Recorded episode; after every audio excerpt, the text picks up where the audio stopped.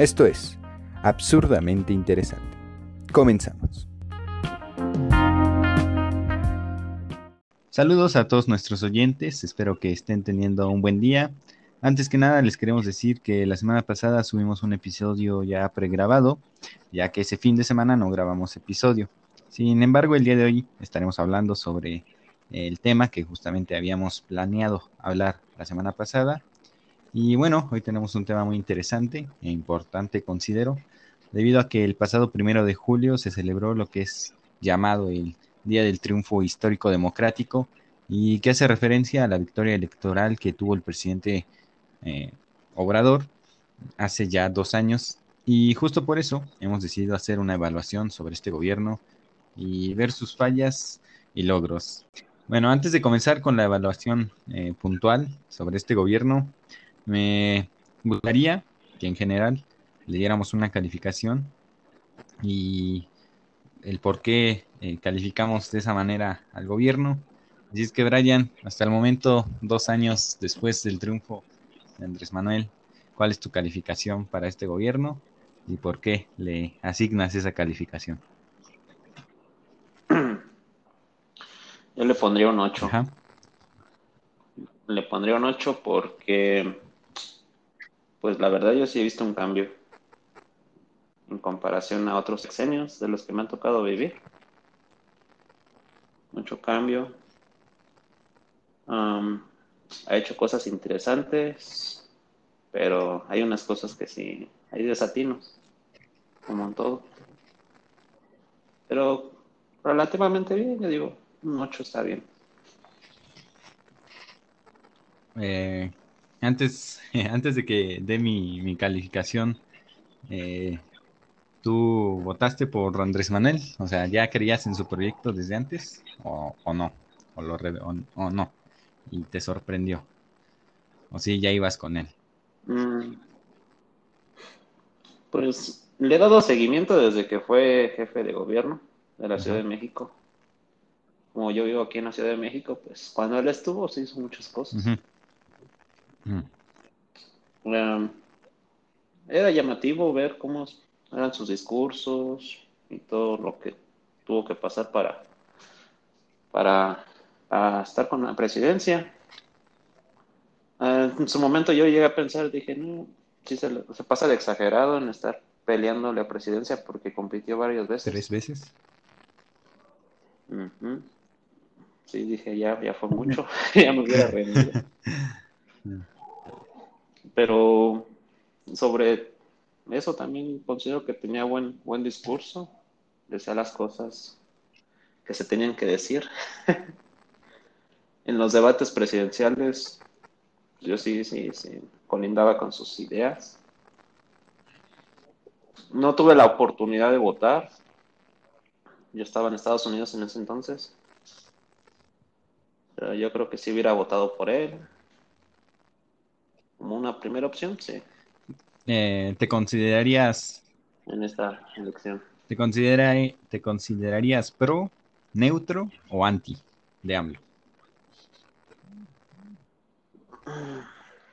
Pues, en principio me gustaría que México tuviéramos más confianza por nuestros gobernantes le doy el voto de confianza a López Obrador. Porque pues siempre de andar criticando y criticando. Es bueno la crítica, pero constructiva. Y no nada más pues aventar por aventar. Mm, yo estoy neutro. ¿Cómo se diría? Sí, neutro pro, pro Neutro no tanto. No así como fanat, no, no, no tan fanático pero sí, sí apoyo al presidente. Neutro más hacia, hacia el presidente, digamos, no pro, como dice. el presidente. Sí, dándole el visto bueno, ¿no? Muy bien. Esto nada más como para que se viera un poco antes de comenzar el debate y pues las posturas. Eh, en mi caso yo, yo no voté por él, eh, por pues que no me, no me convencía como su, su proyecto y de ideología pues me considero neutro. Mm, a, diferencia de ti, neutro, pero del otro lado, no tan eh, pro del presidente, sino más como, o sea, no en contra de su persona, sino del proyecto que trae, ¿sabes? Que, ya iremos desglosando un poquito más adelante.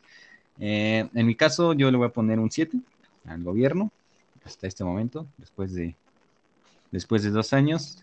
Y aquí considero importante principalmente destacar dos aspectos eh, de por qué le pongo esta calificación de 7. El primero, pues que ha sido probablemente el peor periodo para ser presidente del país por toda la situación internacional y nacional. Eso hay que tomarlo muy en consideración y muchos no lo están tomando en consideración. Entonces, lo cierto es que le tocó pues, un sexenio, le está tocando un sexenio sumamente complicado, con crisis económica, con pandemia, con un problema de seguridad que ya se ha venido arrastrando durante muchos años, eh, con un problema de corrupción en todo el gobierno en general muy fuerte.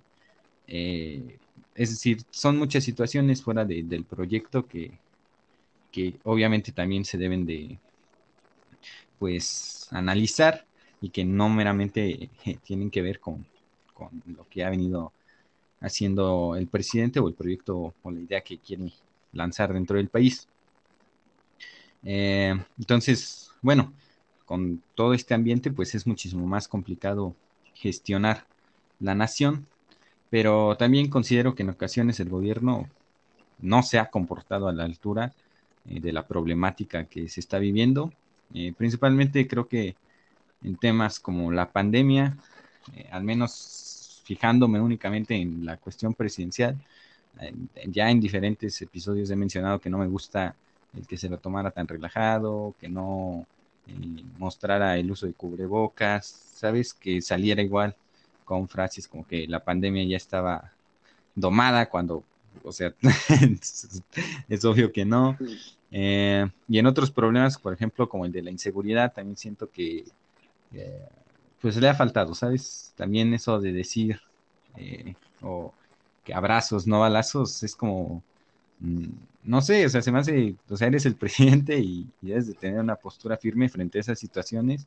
Eh, y, ese, y ese tipo de actitudes, al menos a mí, y se me hacen como, mm, no me, no me agradan del todo porque son problemas serios, son problemas graves y que están afectando realmente a, pues, al país. Entonces, creo que en ciertos momentos sí no se ha comportado eh, a la altura Ahora, cosas en general que no me han gustado, pues igual ya lo he mencionado, el discurso, que siento que tenía una gran oportunidad para unir eh, al país y lamentablemente siento que nos hemos polarizado demasiado eh, al grado de ya ser muy radicales o eres fanático del presidente o eres completamente anti el presidente y haga lo que haga, lo ves absolutamente lo bueno y como lo mejor o lo ves eh, como lo peor, ¿no? Entonces, eso al grado de no, no ser capaces de pues analizar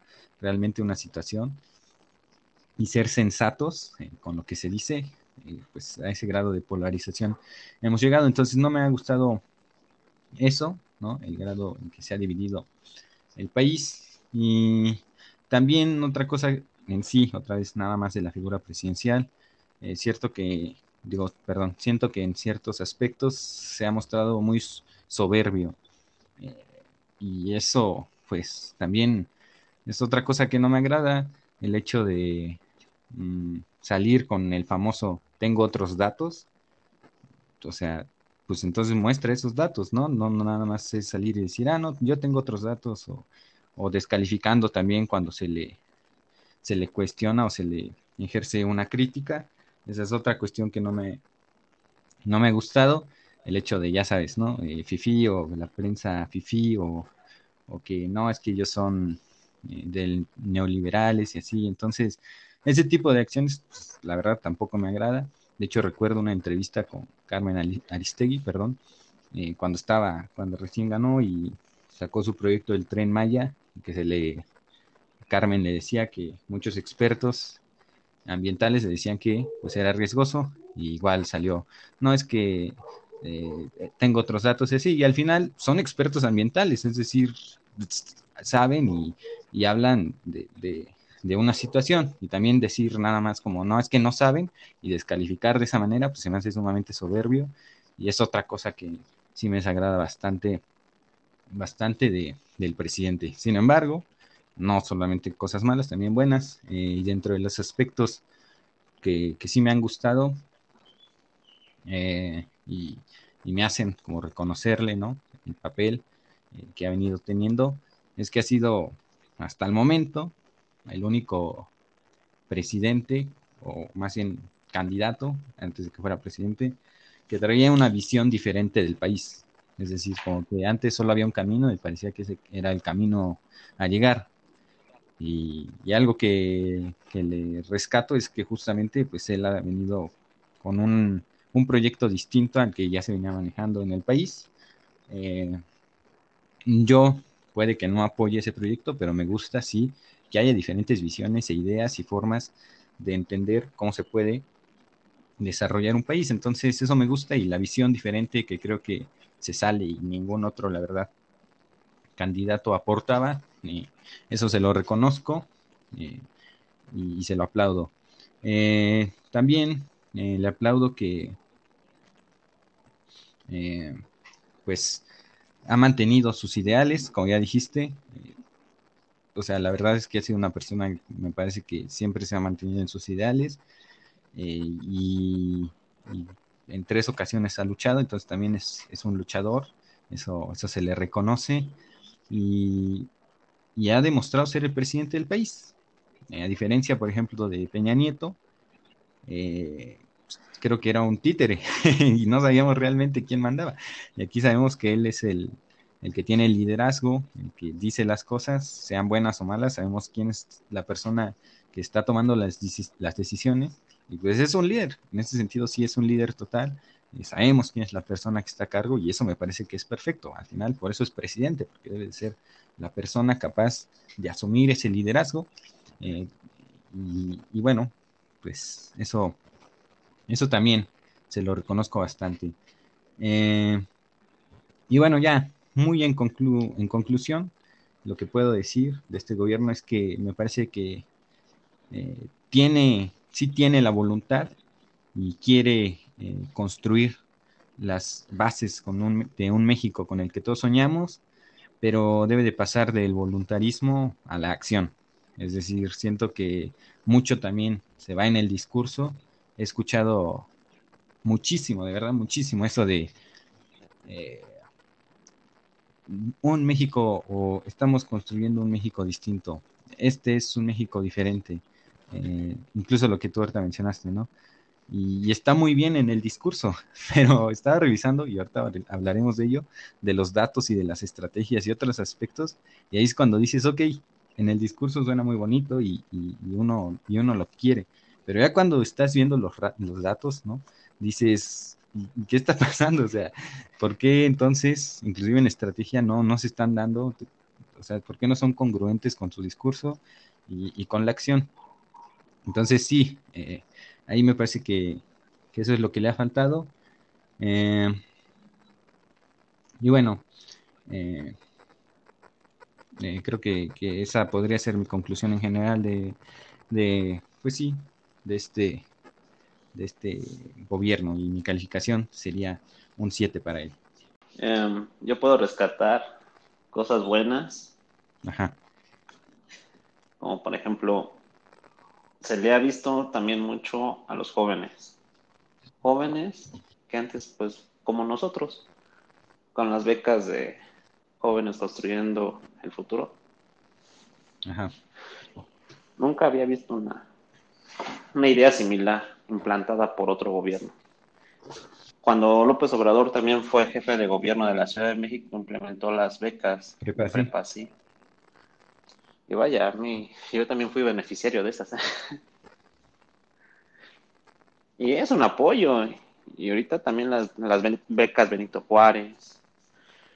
Yo estoy muy en contra de la gente que critica, ay, es que esas becas nomás está dando para fifís. No, no son fifís no se ponen a analizar que también hay jóvenes que salimos al mundo laboral y, la verdad es está difícil encontrar oportunidades. qué mejor sirviendo a tu país. Y ahora no es mucho dinero que digamos, son 3.600 pesos al mes. Pero te, también te da mucha experiencia. Yo, yo rescato mucho eso. Rescato que se quieran hacer cosas que antes no se querían hacer. Pueden ser cuestionadas, como la, la refinería de dos bocas, el tren Maya, hay cuestiones ahí, pero pues vaya, o sea, cuando un presidente también ha tenido como la, la voluntad de hacer cosas. A ver, sí, luego son criticables. Eso lo apoyo, o sea, lo apoyo en el sentido de, las cosas buenas que veo de este gobierno está el hecho de tener una visión diferente. Pero, por ejemplo, ahorita me recordaste, estaba viendo justo para este, este podcast un, eh, un programa y había dos analistas de Morena y había dos analistas de, de oposición. y, otra vez, otra, y esto pasa mucho y, he visto que pasa mucho con los de Morena. Lo que pasa es que tienen es, o sea, yo lo veía con los analistas de Morena y lo que decían era, es que tenemos otra visión. Es que es un presidente que ve diferente. Eso, eso se lo acepto y por eso se lo reconocí. Dije, eso se lo aplaudo, que al menos está proponiendo una visión diferente. Pero eh, yo lo que voy es que en ese programa lo que veía era que los de Morena o los que defendían eh, al presidente y, su gestión hasta el momento decían mucho el hecho de es que ya México está acabando con el neoliberalismo, México ya está creciendo, eh, vamos muy bien, las cosas están haciendo muy bien, esto va a ayudar realmente, o sea, pero todo muy halagador, ¿sabes? Y, igual tirando a otros gobiernos, cuando al menos desde mi punto de vista, a, veces siento como si entonces México en este momento estuviese en qué parte del mundo y como si Peña Nieto, Calderón, Fox, Cedillo, Salinas, realmente... Eh, no hubieran hecho nada éramos importantes, seguimos siendo importantes por nuestro peso todavía, pero, pero nos hemos desprestigiado mucho. Sí, claro, o sea, tenemos problemas, pero también... Pues no ha sido por Fox. Reconoce también cómo agarró y dijo, ¿cómo si te vas a, a Fidel Castro? O sea, ¿Qué, qué, qué, cosas son esas? Bueno, pero eso no afecta. o sea, está mal, sí, le digo que está mal. Y tampoco digo que esos gobiernos sean perfectos, porque no existe un gobierno perfecto. No existe un gobierno perfecto. Eso es a lo que voy. Y muchos, y, entonces... Y ese tampoco es perfecto.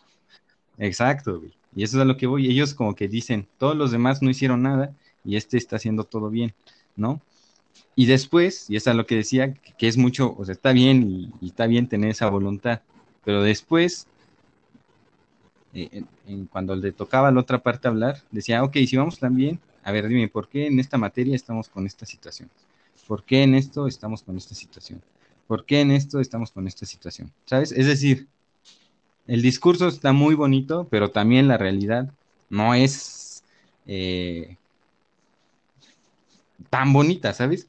Entonces, me sí me agrada el hecho de, de que se tenga otra visión. Yo no la comparto otra vez, pero, pero está bien pero sí siento que les hace falta ahí, pues, o sea, sí decir y, realmente afirmar, aquí ya cambiamos eh, en esto, o sea, esto presumirlo, ¿sabes? Pero con realidad, no solamente con él, sí, las cosas se están haciendo muy bien, el presidente las está haciendo muy bien y vamos muy bien, ok, pero, y, a ver, afírmame que vamos muy bien, ¿sabes?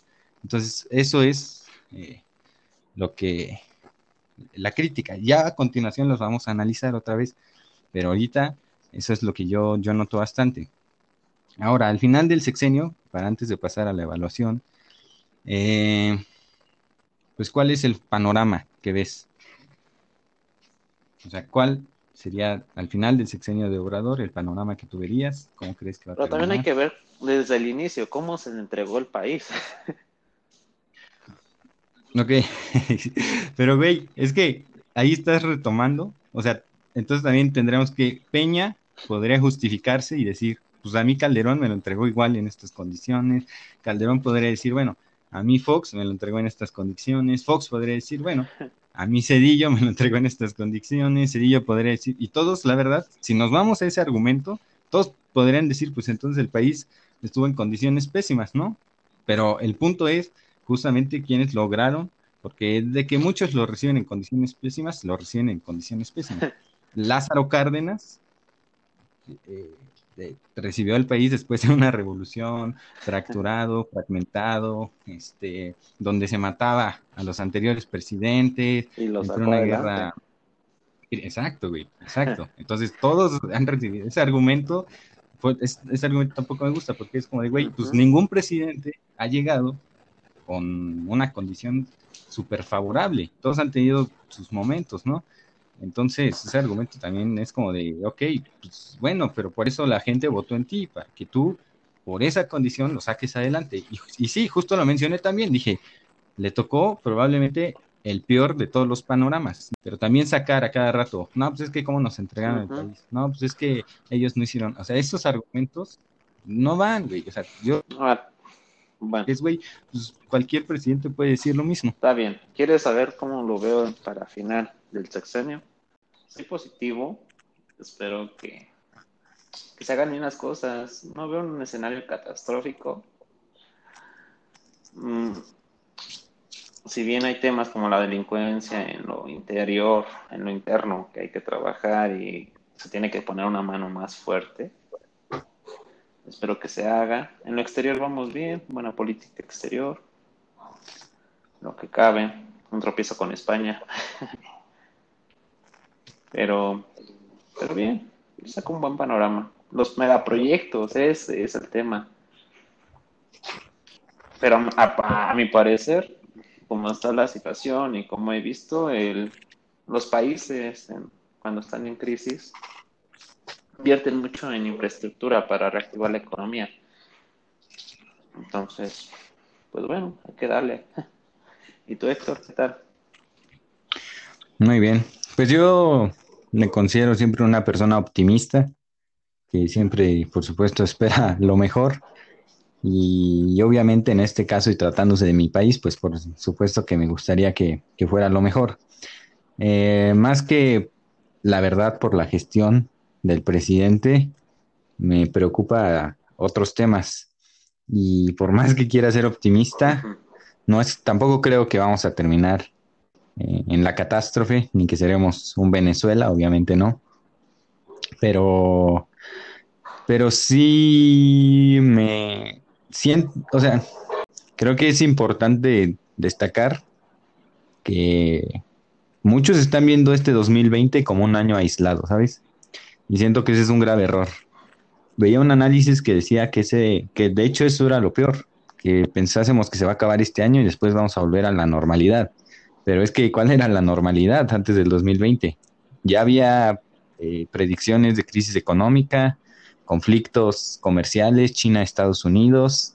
Eh, claramente también había mucho extremismo nacionalista surgiendo, ¿no? Movimientos extremistas, vimos en, eh, Europa cómo se empezaron a dar, en Brasil tenemos un Bolsonaro, bueno, ya mencioné Trump en Estados Unidos, entonces eh, eh, se me hace una cosa, pues, que siento que más que por la gestión otra vez, sino por el escenario global, este año tuvimos una pandemia, pero a lo largo del año se han venido advirtiendo sobre cómo surgir otras pandemias por el hecho de cómo estamos justamente llevando a cabo a nivel internacional otra vez toda la situación eh, de, pues sí, de, los animales, la interacción que tenemos con ellos, las granjas que existen.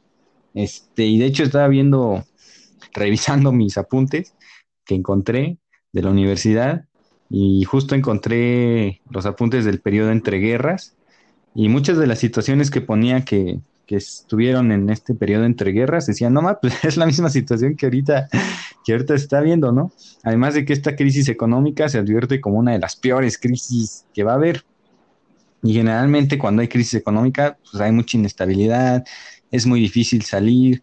eh, el tiempo que dan para la recuperación de la crisis tampoco es muy agradable.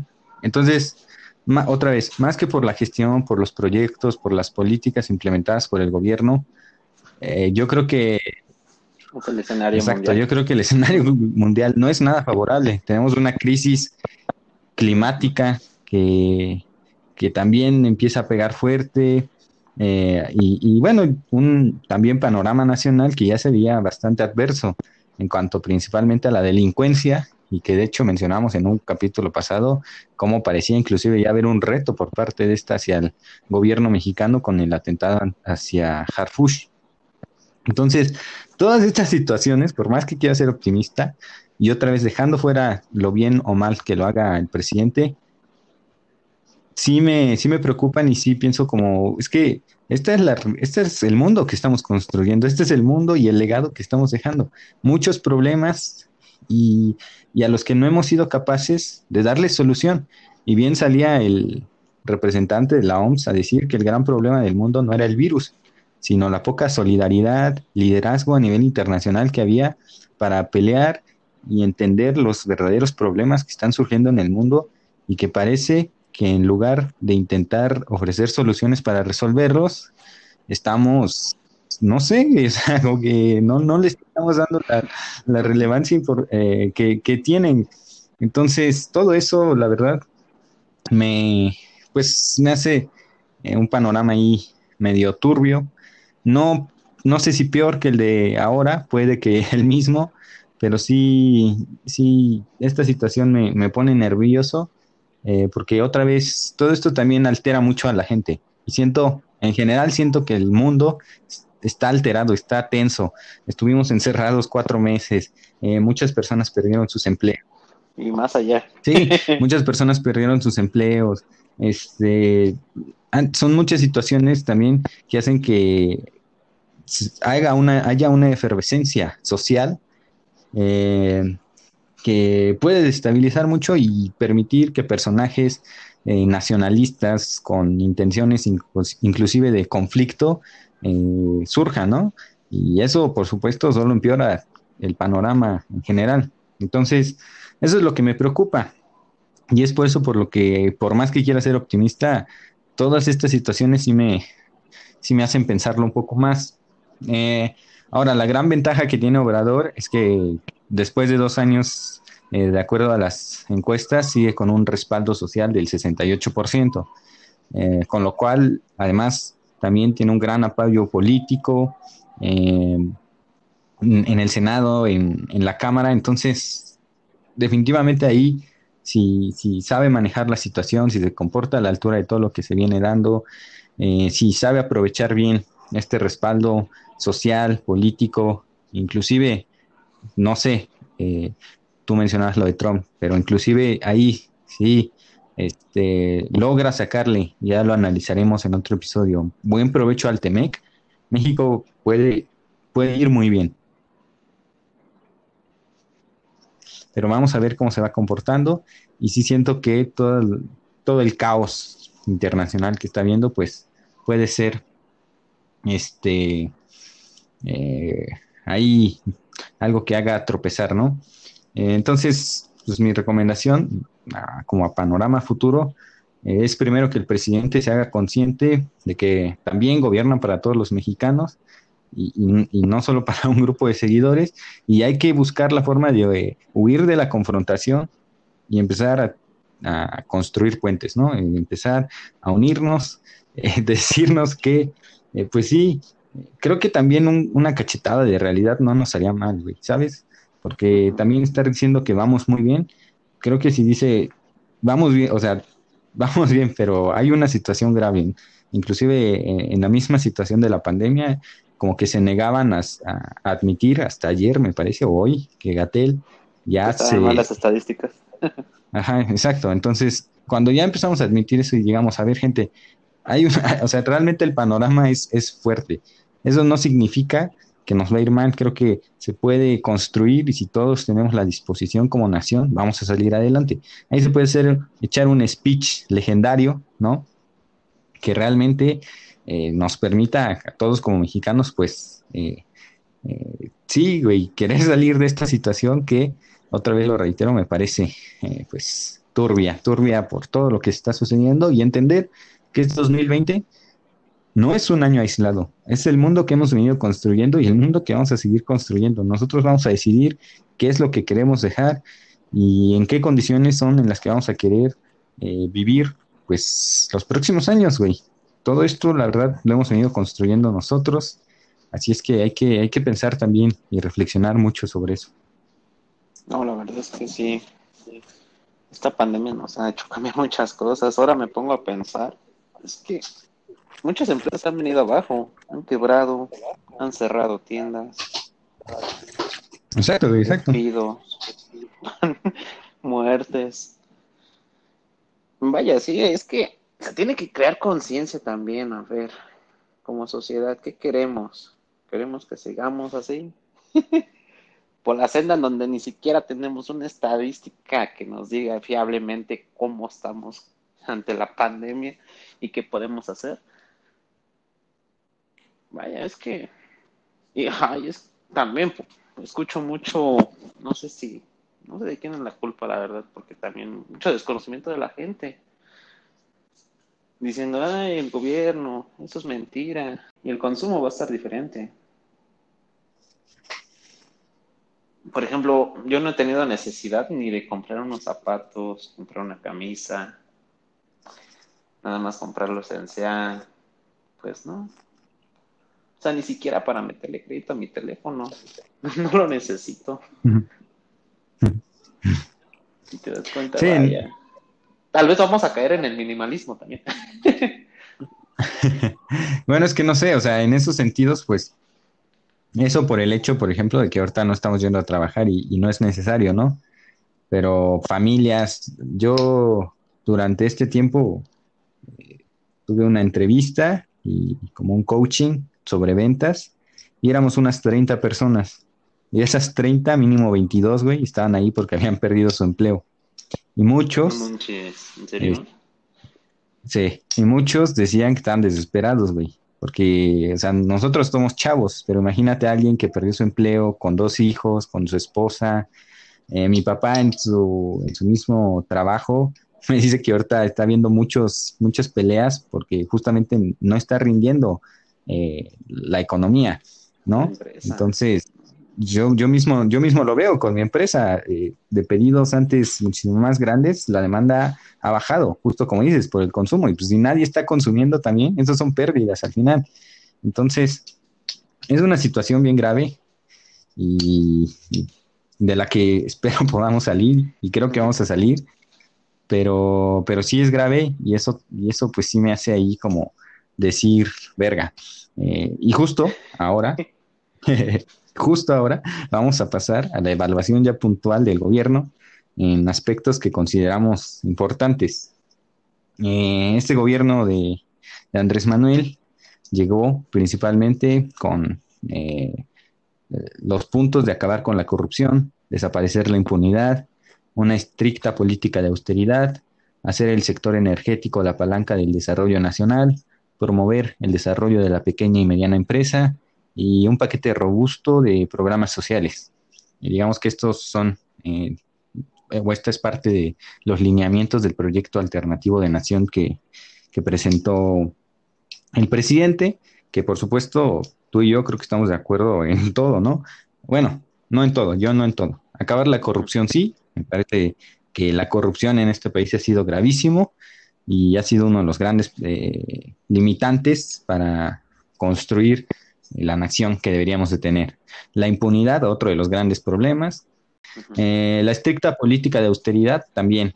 No, yo no diría tan estricta, pero sí austeridad, güey, porque también los lujos que luego se daban, eh, era, era algo que, Sí, sí, eso, eso también, o sea, no, no era posible que si tuvieran esos lujos y, que no, y además personas que realmente no hacían nada, güey, no hacían nada. Eh, hacer el sector energético la palanca del desarrollo nacional, esa no, esa no me agrada mucho. Eh, promover el, el, desarrollo de la pequeña y mediana empresa, esa sí me agrada mucho, por supuesto. Ah, México es un país, México es un país de pequeñas y medianas empresas, entonces eh, desarrollar eso es, importante. Un paquete robusto de programas sociales. Eh, yo apoyo los programas sociales, pero también en medida. No creo que los programas sociales sean todo para, salir adelante y también hay que saber manejarlos. Y bueno, eh, ahora sí, ya, puntualmente, en tema de seguridad. no sé si quieres comenzar o quieres que yo, yo comience. Dale, dale, chico. bueno, hasta el momento, pues digamos que su política y su abrazos no balazos, que en realidad es una política, una estrategia como de mantenerse al margen de la delincuencia y no entrar tanto en el conflicto.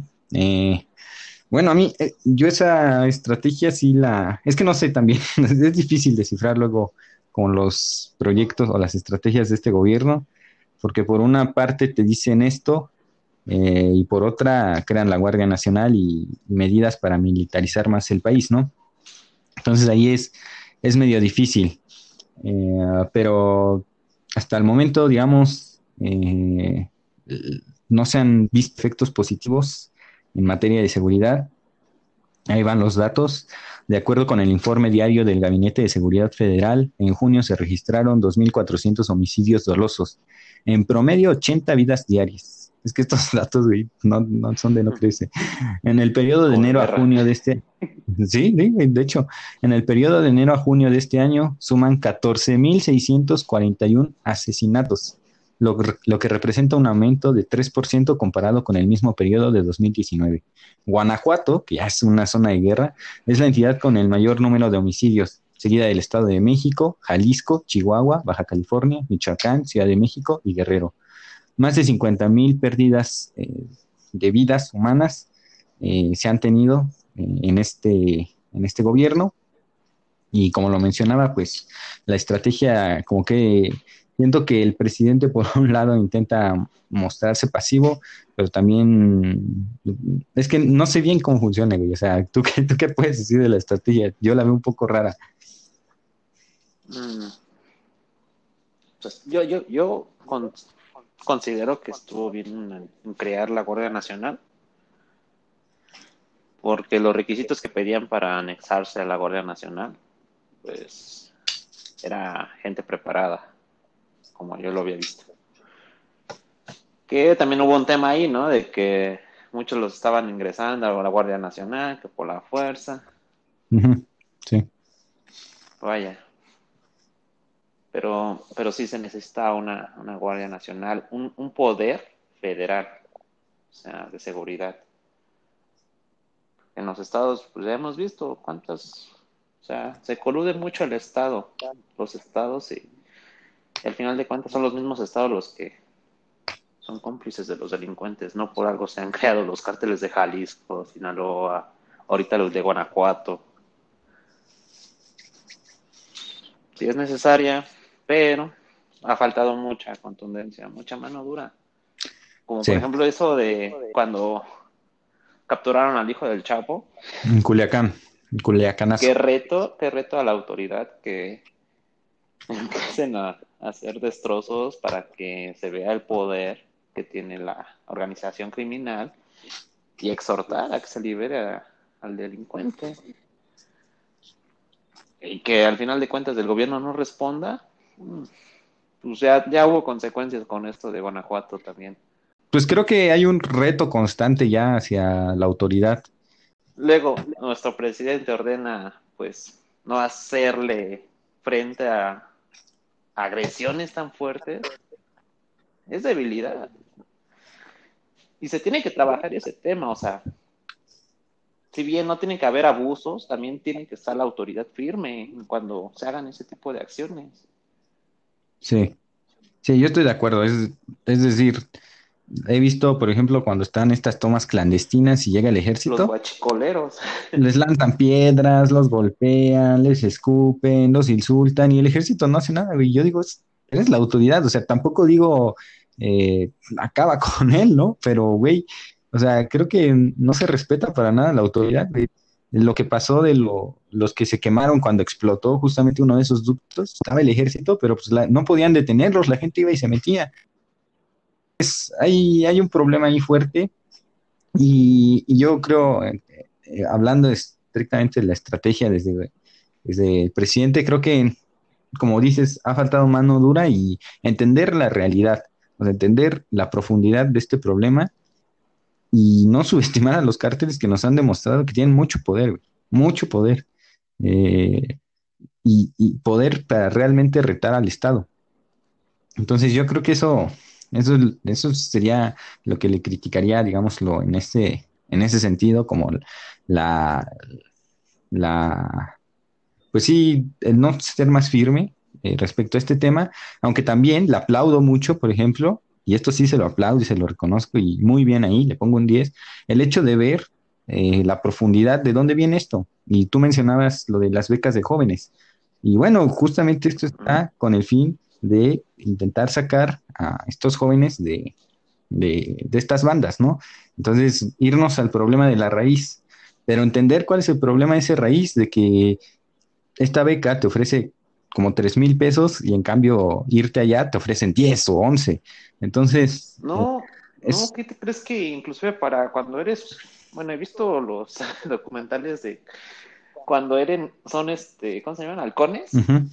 La gente que nada más se dedica a estar vigilando cuando pasan las autoridades, les pagan cuatro mil pesos. Mm. Muy bien, no hacen nada, nomás están ahí de a ver cuándo pasan, pero vaya, o sea, y luego que se cuestionan este tipo de apoyos, para mí ya han habido contundentes, claros ejemplos de, de que sirven los programas. Vaya, mm, no, son, sí. no es tirar el dinero así por así, no son ninis. Sí, sí. Ahora hablaremos de eso. Eh, lo que sí, bueno, eso se lo aplaudo y se lo reconozco mucho, el hecho de intentar, ¿no? Desde las raíces, por supuesto que si ofrece su empleo y otras cosas, es más probable que la gente no quiera llegar ahí. Pero también es un problema más profundo, inclusive ya cultural, lo voy a decir así, ¿no? Ya muchos lo ven como, ah, quiero ser eh, narco, güey, y es, es lo mejor, y lo ven como lo máximo, güey. Eh, entonces, eh, es todo un tema. La narcocultura. La narcocultura, exacto. Entonces, es todo un tema. La creación de la Guardia Nacional también la aplaudo, me parece bien. Y, en sí yo lo que le critico es como su política un poco relajada o de, no querer confrontarlo, ¿sabes? Creo que es necesario, tampoco con Calderón, güey, eh, pero, pero pues sí es necesario, no los puedes dejar crecer y que se hagan dueños del país, que ya lo son en algunas partes, en algunos estados, cobran pisos, secuestran, roban, manejan, inclusive en, en, el, en el centro. No. ¿Cómo está el cártel de, de Tepito? Sí, también. No, güey. Eh, el, caso, el ejemplo más claro es la pandemia. O sea, muchos cárteles se hicieron cargo durante la pandemia, le dijeron a la gente no salen y si salen, ¡fum! Este, fusilado, güey. Entonces, muchos cárteles en la pandemia se, hicieron cargo, ¿no? De, de, ese, de esa onda. Dieron despensas, muchos dieron despensas para la gente que no estaba trabajando. Entonces, entender todo eso y ver, obviamente, si llega un cártel, te da una despensa cuando te acaban de despedir, güey. O sea, no es que lo vas a lavar, pero sí, eso sí genera un impacto, ¿no? Eh, son, son muchas cuestiones y, y también hay que admitir otra vez que ya hay puntos que tienen dominado eh, estos, estos cárteles. Entonces, pues bueno, así es la situación en nuestro país. Pero también la pandemia, ¿cómo le está pegando a los cárteles? Sí, supongo que tan... no tan fácil, yo creo que ahorita están comercializando sus productos. No, también llevaron un golpe ahí económico, que creo que es en lo que también deberían de tirarle mucho. todo nos pegó. Sí, eh, este, las finanzas al final de los cárteles, esa capacidad de operar. Los fondos, ¿no? Ajá, exacto, pues también. Eh, ahí, ahí es, me parece, uno de los, una de las estrategias que, podrían hacerse. Eh, vamos al punto económico. Eh, bueno, ahí, ahí va. Los pronósticos del Fondo Monetario Internacional, el Banco Mundial y la OCDE son de un retroceso en la actividad económica desde un 7 hasta un 10% para final de año. De acuerdo a datos del INEGI, el indicador global de la actividad económica, IJAE, que permite dar seguimiento a la evolución real de la, economía, cayó un 19.7% en términos anuales. Esto quiere decir que los sectores primario, secundario y terciario todos cayeron. El más afectado fue el sector industrial, seguido por el sector eh, de servicios y el sector agrícola fue el menos afectado, pero bueno, tuvimos una caída del 19.7%, importante. Se notó un retroceso importante en los niveles de inversión. En el primer trimestre de 2020, la inversión total nacional representó el 19.6% del PIB, la primera vez en 16 años que este cae por debajo del 20%. De igual manera, México quedó fuera de los 25 principales países atractivos para la inversión extranjera directa, siendo la segunda vez que sale de este ranking. La primera fue en 2011. Eh, la confianza por parte de los inversionistas extranjeros también ha caído, esto principalmente por los cambios en las reglas que han frenado la dinámica de la reforma energética, cancelación de los nuevos proyectos de generación de energía limpia y las decisiones tomadas en infraestructura como la cancelación del eh, aeropuerto, del nuevo aeropuerto internacional de México.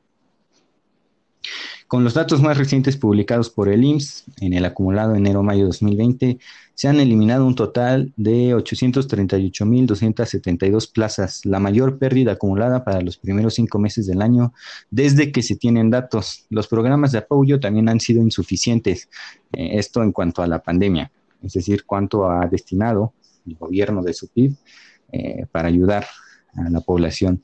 México, México únicamente ha destinado el 0.4% del PIB mientras que países como Alemania han destinado el 36% de todo el PIB, ¿eh?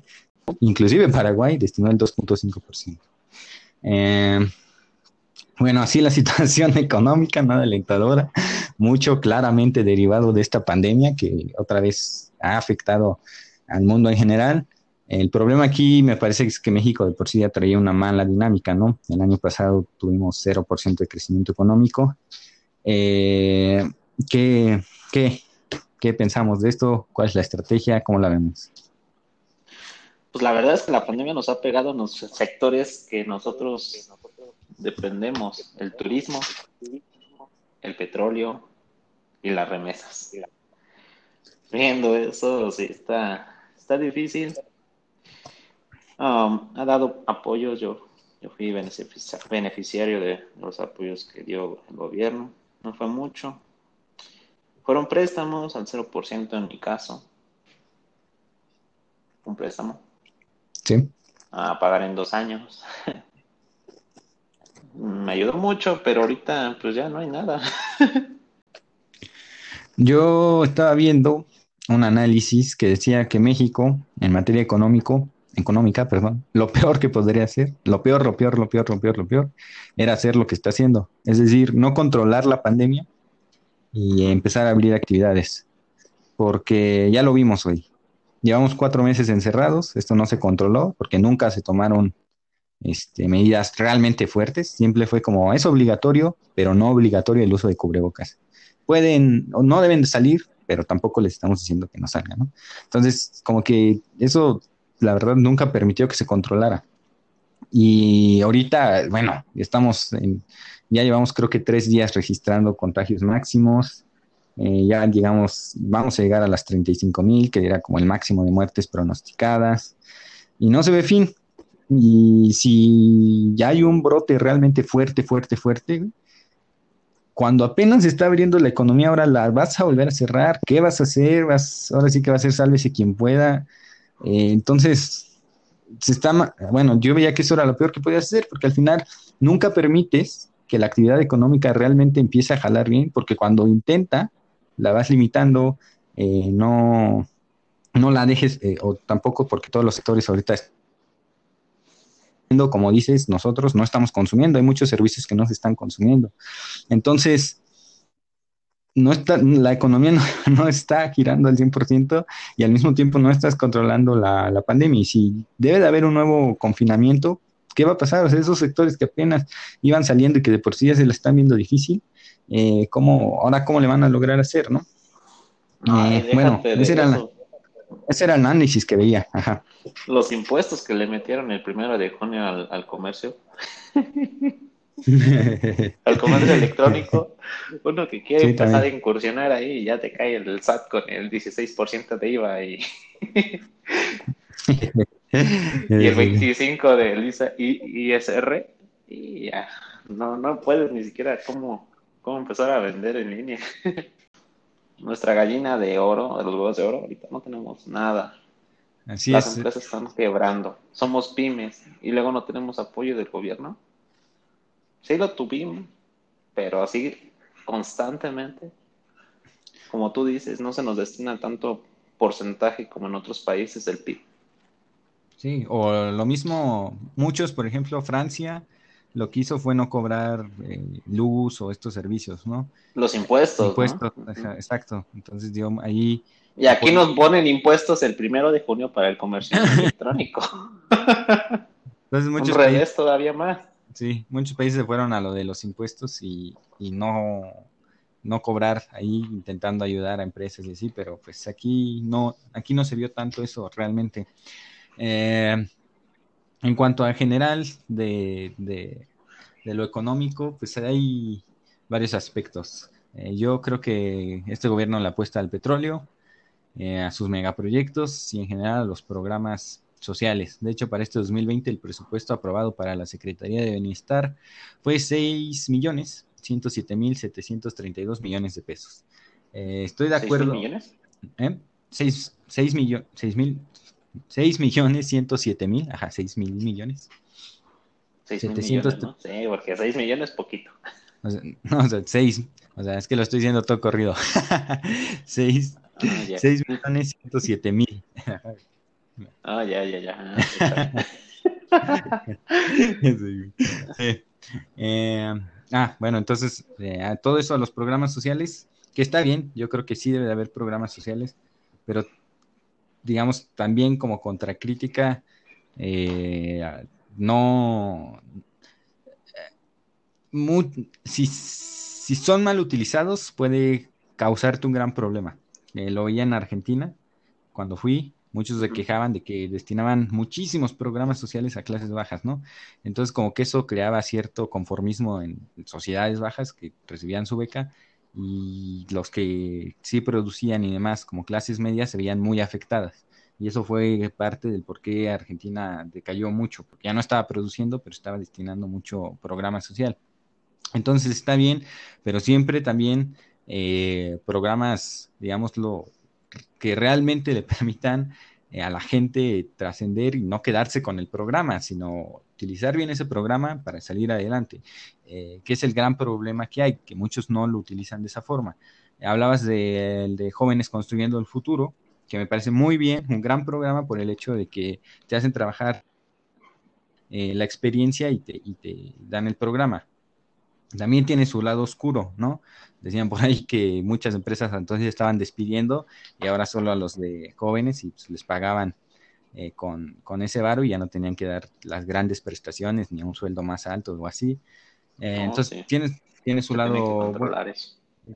Eh, también había muchas empresas, por ejemplo, fantasmas, que creo que, bueno, no recuerdo ahorita cuánto era el porcentaje, pero había muchas empresas fantasmas, entonces dinero que no sabían a dónde se estaba destinando.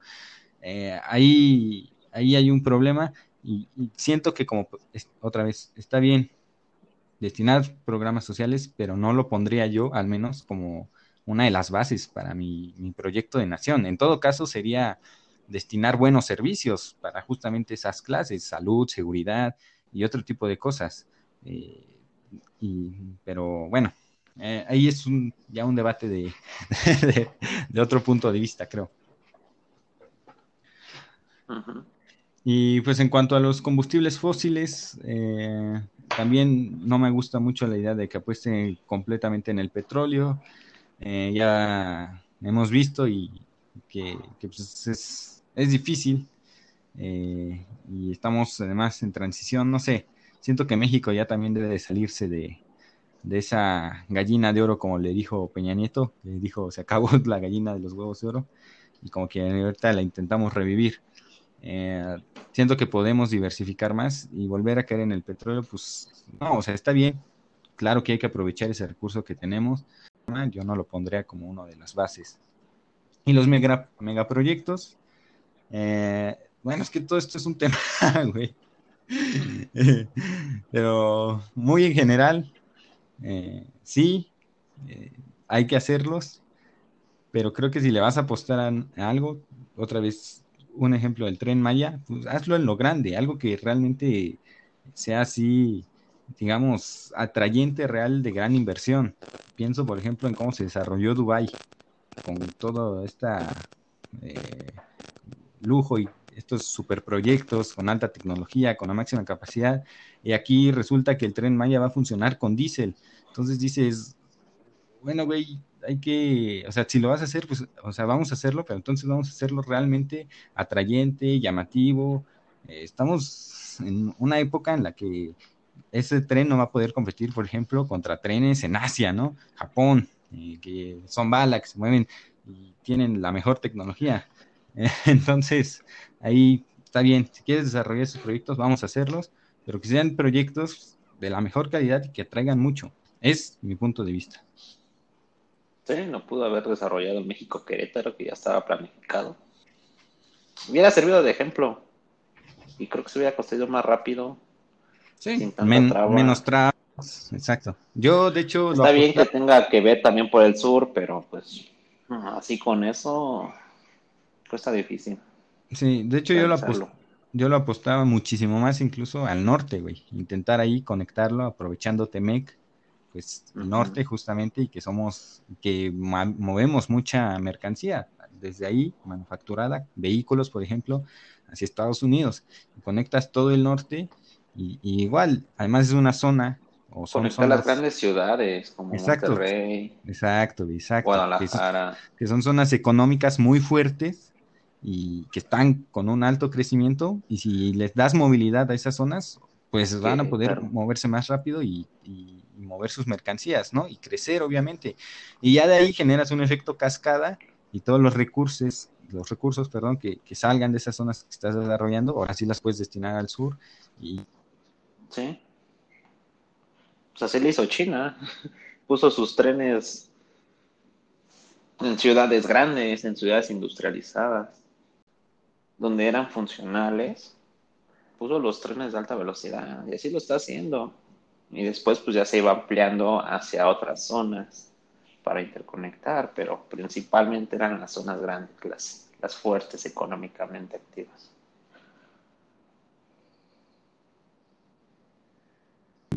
Es otra vez, es igual la visión que yo, yo más veía. Eh, sector económico, vamos a ver cómo se desarrolla pero también hay que decir de lo internacional.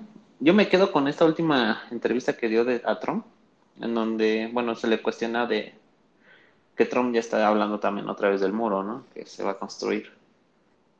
Y él dice, no, pues nuestra reunión fue más de, de, encuentro, de, afinidades, que, que de diferencias y lo que buscamos es no este, imponer nada, porque al final de cuentas pues, tampoco nosotros, o sea, yo no veo que, podamos ganar entre que se construya o no se construya el muro, que lo hagan, sí. Nosotros nunca vamos a pagar nada de eso. Si lo quiere hacer, que lo haga. Está en todo su derecho Estados Unidos, es su territorio.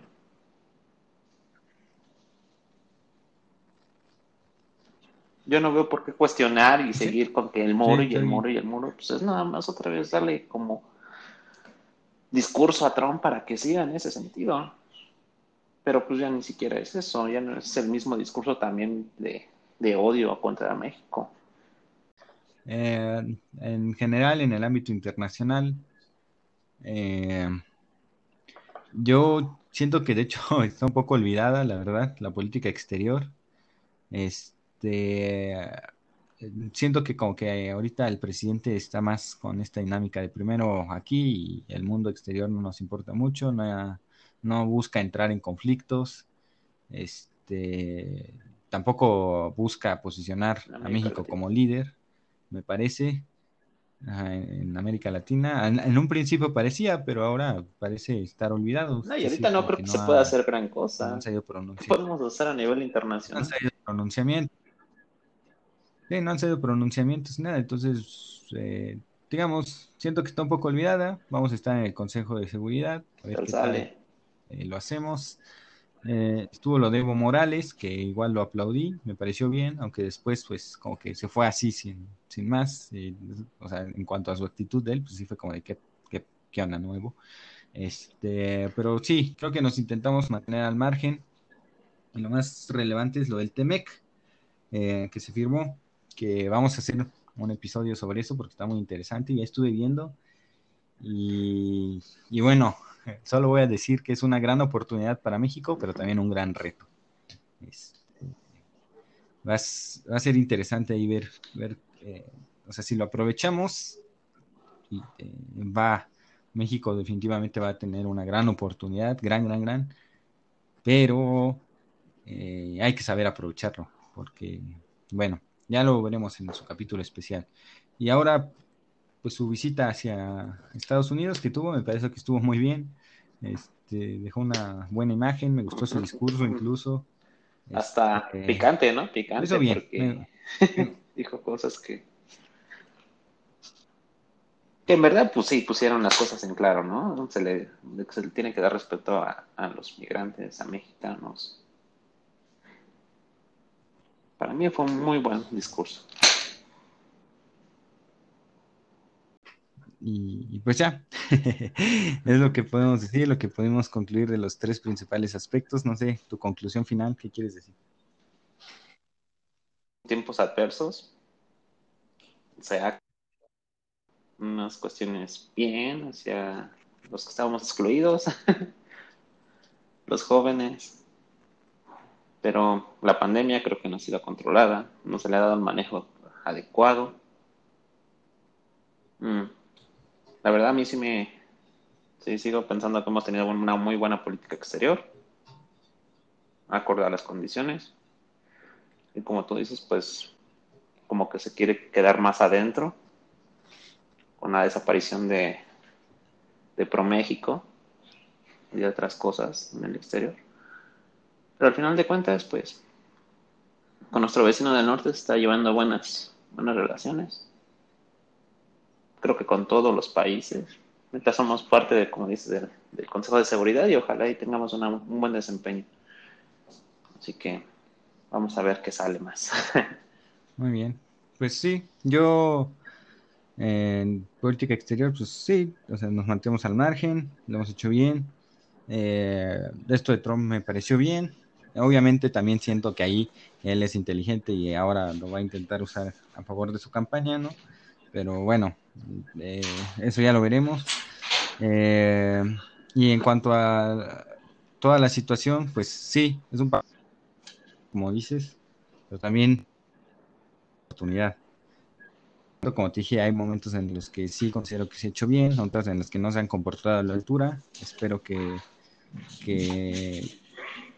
espero que lo vean no como algo adverso justamente y como, ah, nos tocó lo peor, sino que lo vean como es nuestro momento de demostrar, de enseñar y hacer las cosas bien y aprovecharlo, ¿sabes? Al final, darle la vuelta, echarlo y sacar lo mejor que se pueda de esto, eh, intentarlo. Hasta el momento han fallado en eso, pero vamos a ver si, si lo pueden hacer.